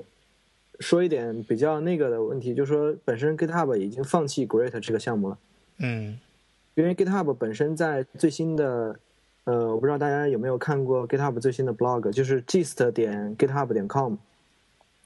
在最新的一次重写里边，把 Rails 项目也升了，然后把 Great 抛弃掉了，然后用了 Racket 一个包，然后那个那个东西可以在我的那个 Rails Conf 的演讲里，呃，Ruby Conf 里面的演讲里面可以看到。嗯，然后就是整个 GitHub。整个那个 GitHub 已经放弃 Great 这个包了，所以说其实因为现在 GitHub 有依赖到这个东西，然后大家有各种各样发现各种各样的问题，然后 Great 本身的本身 GitHub 版的 Great 本身也不怎么去 merge 一些东西进去，然后所以就导致 GitLab 的本身的这个 Great 就会 merge 的比较厉害，然后因为确实是出现了这样的问题，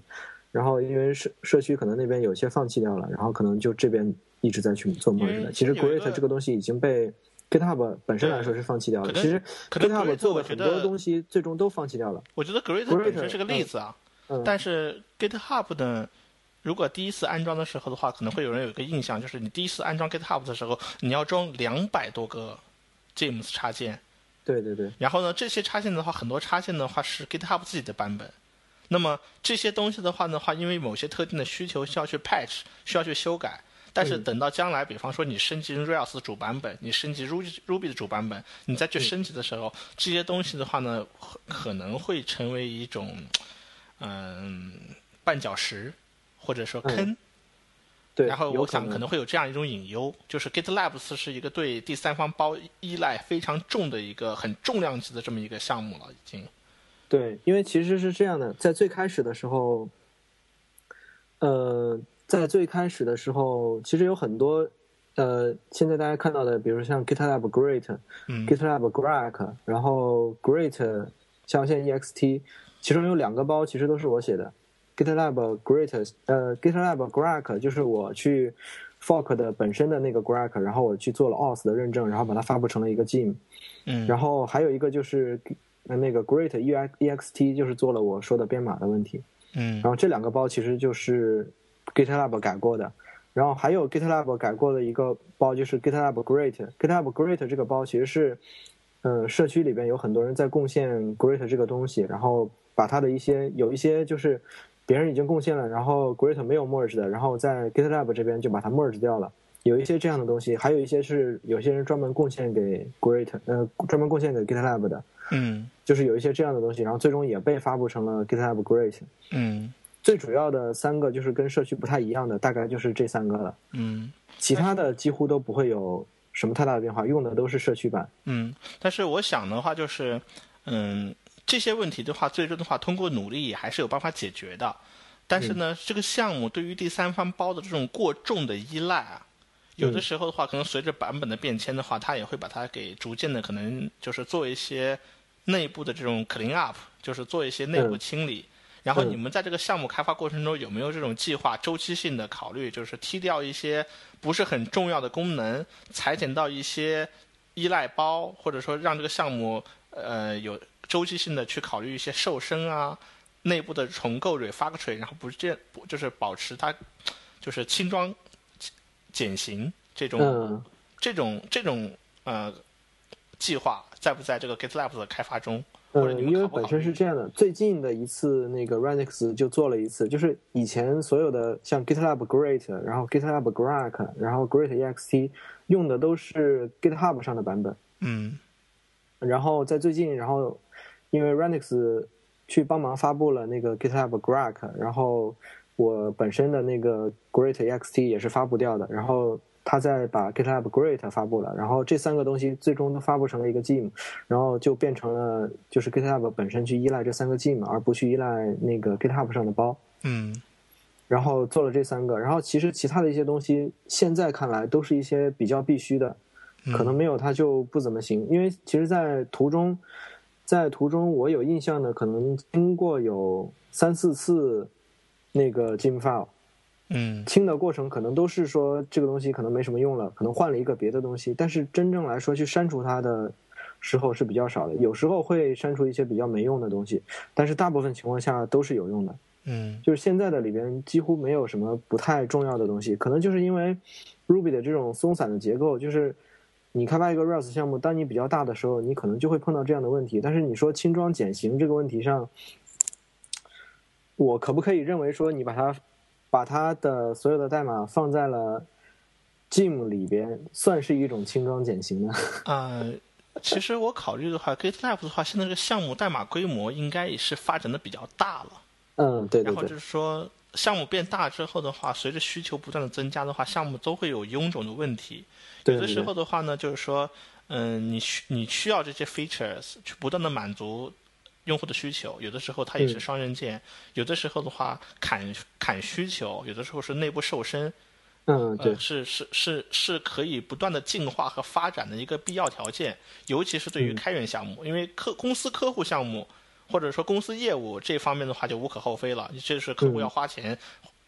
会会会花钱买你的时间，你去维护就好了。但是对于开源项目来讲的话，有的时候比较大的发展的比较臃肿的项目，可能就会变成。几个子项目，或者说通过什么方式让它变得轻简，这样的话其实对对对，其实我我本身是这样觉得的，因为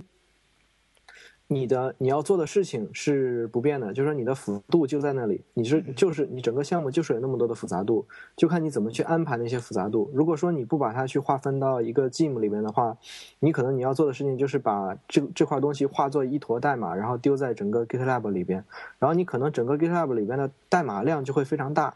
可能当一个人去真正去研究 GitHub 这个代码的时候，他不太容易让别人去了解这个东西具体是怎么做的，因为它里面代码量非常大。但是如果你把那个东西化身为一个 Gem，然后整个 Gem 去做他自己想做的一件，就做他自己范围内的一件事情的话，它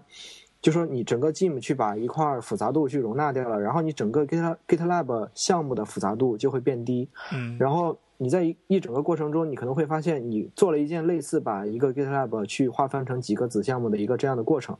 但是你实际上是通过 Gem 的一个这样的方式去把它的复杂度去划分出去的，然后你可以保证整个 GitLab 的复杂度还是比较低的，然后你的复杂度去划分到了别的地方，然后你整体的系统复杂度是是恒定的，除非你去做一个新的东西啊。这我是这样觉得的，其实它也是一种分项目的方式。嗯，其实我同意你说的这一点，其实。比较大的 Ruby 项目的话，Rails 项目如果发展到这样一个规模的时候，通过适当的抽象，把一些细节隐藏到 Gem 里面去的话，去简化，对，是抽象业务逻辑，让它更变得更简洁一点，或者说更简化一点，这个其实是对的方法。所以如果从这一点来看的话，更多的两百多个 Gem 的依赖的话，其实也不见得是一个多大的一个事情，可能就是一个对的方法。对，因为其实你可能没有别的，你如果你不依赖这么多的 Gem，你可能到最后你整个项目里边可能就会变成你每就整个项目的代码量会非常大，然后当别人想来贡献这个项目的时候，就会觉得很难下手。明白，对，嗯，呃，后面的话呢，有些同有些同学的话呢，会问出他关心的一个问题是 GitLab 的商业运作和盈利方式。不过，我觉得我们前面在谈到这个 GitLab 目前成立的这个是种商业的这种服务公司来讲的话，我感觉这种基于开源的这个商业模式已经好像蛮清晰的了，而且应该是一种其实是可以比较好的健康发展的，而且也会是比较好平衡的。所以我说这一点的话，好像这个问题，嗯，我们已经已经考虑到，或者我们前面已经提到了，就是 GitLab 的商业运作和盈利方式。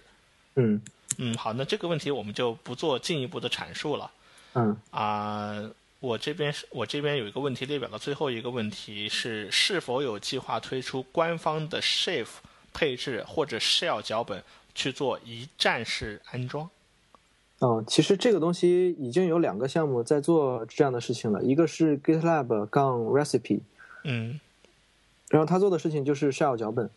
然后但是它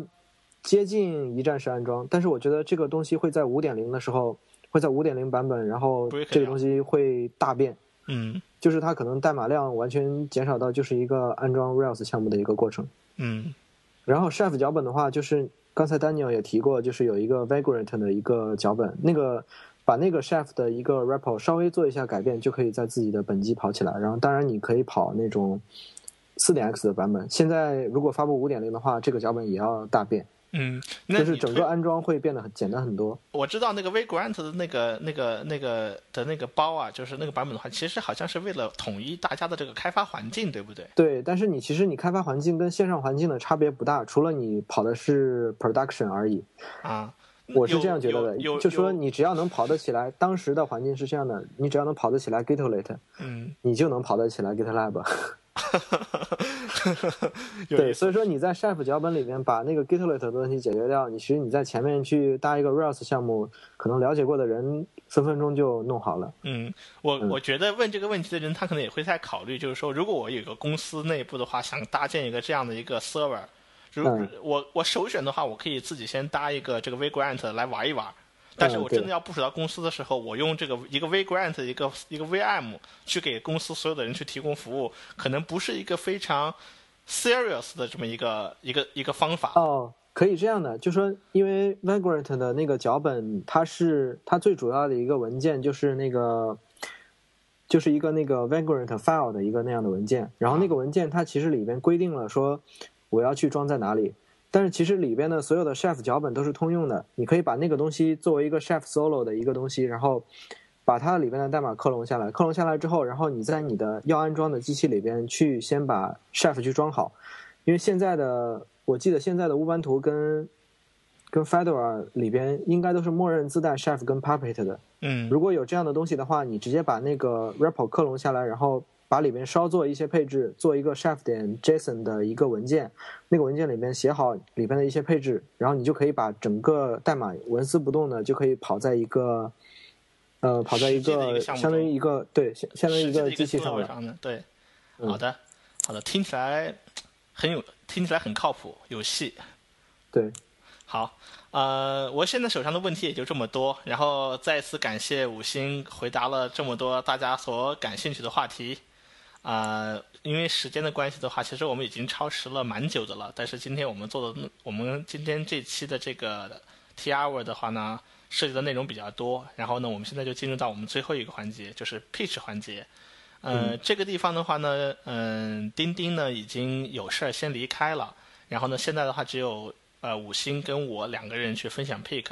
呃，不过我这里的话可以先预告一下，就是钉钉呃已经把提前把他的 pick 已经告诉我了，就是钉钉今天给大家带来的 pick 呢，就是推荐大家在有兴趣的朋友呢，如果你了解到这个 GitLab 的这些东西，有兴趣要去搭建的话，如果你有对这个开源项目也有兴趣的话，你不妨去看一下。呃，我们马上会要发布在 r e a l s c a s t China 上的五星的这个 How GitLab Works 的这这么一个视频，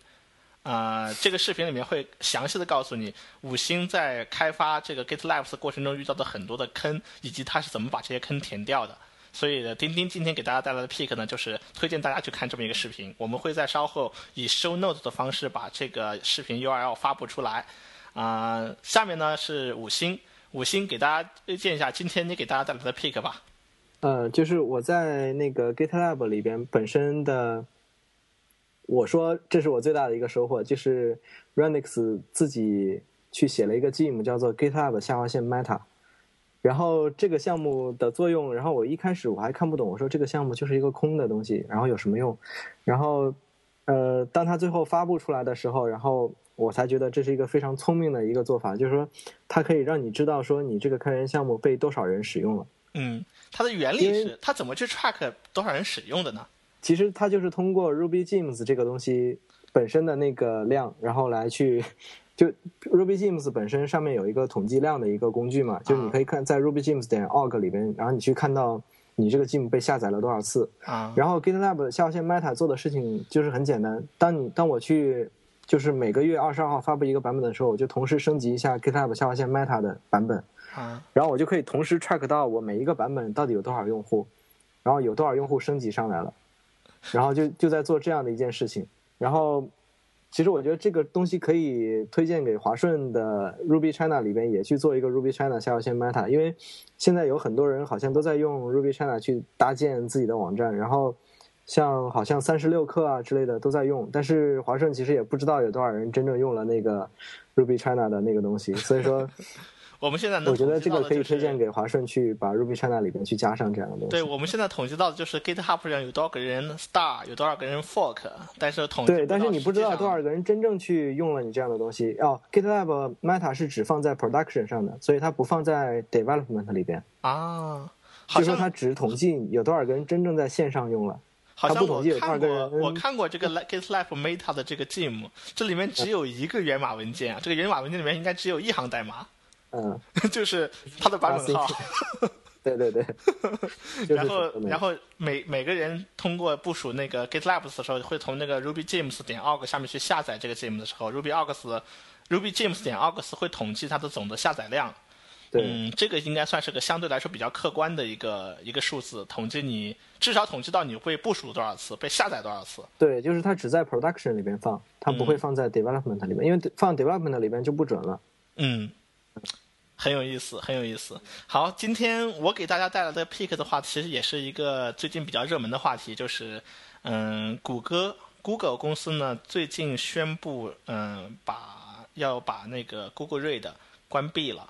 然后呢，对于这样一个决策的话呢，我就不发表评论了，因为在最近这几天的话呢，被大家评论了很多，尤其是开发人员非常关注的这么一个产品，大家不断的在评价，然后对谷歌的这么一个高层的这么个决策产生了很多的质疑。但是呢，我考虑的就是，如果到了七月一号那一天，谷歌把 Google Read 被呃关闭掉了之后，我们怎么办？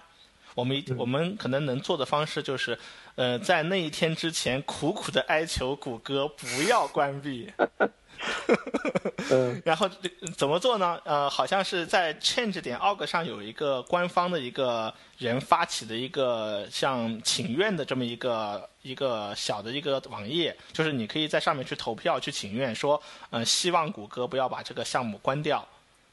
呃，但是保不齐到了七月一号那一天，谷歌公司真的基于某些其他更重要的考虑而把 Google Read 关闭之后的话呢，我们的最好的做法是把我们目前在 Google Read 的的的数据迁移到另外一个 service 上去。我今天给大家推荐的是一个叫做 Feedly 的这么一个 service，、它很简单，你你可以用你的 Google 账号登录。然后你用的 Google 账号登录之后，你可以 connection 联系，就是关联到你之前的 Google 的 Read 账号，它会默认的会一次性的自动帮助你把在 Google Read 里面所有的这个 feed 自动给搬过来，而且全部是无缝的，而且我觉得。嗯，这两天我用的 Feedly 的这个 Web 版用下来以后，体验还是不错的。因为，嗯、g o o g l e Read 呢，嗯，Google Read 从至少从三年前，我到现在它的这个 UI、外部网站界面是基本上会保持没有什么新的功能加入，所以是一成不变的。但是嗯现在你在看这个 Feedly 的这个外部界面的话呢，它给你的感觉就是耳目一新，它的设计的非常好。非常的看起来非常的舒服，非常人性化，使用起来也很不错。而且最近一段时间，Feedly 被得到了空前的关注，我相信这个项目将来会发展的很好。所以我推荐大家去试一下 Feedly，可以无缝的把你的 Google Read 上所有的 Feed 给搬过去，而且 Feedly 的在那个 iOS 和 Android 上的这些 Client 都是免费的。现在的话呢，就差一个 Desktop，就是桌面端的一个 Client 了。不过我相信的话，很快就会有的。而且现在很多原来会支持那个 Google Read 的一些桌面客户端，很可能很快的话也会加入到这种 Feedly 的支持，或者嗯。我所有做飞的 RSS Read 的这呃客户端的这些厂商们会迎来会迎来一次新的狂欢。好，这是我今天我给大家提出的 pick。好，再一次感谢五星同学今天跟我们分享了这么多精彩的内容，呃，谢谢大家。嗯，谢谢大家，再见。再见。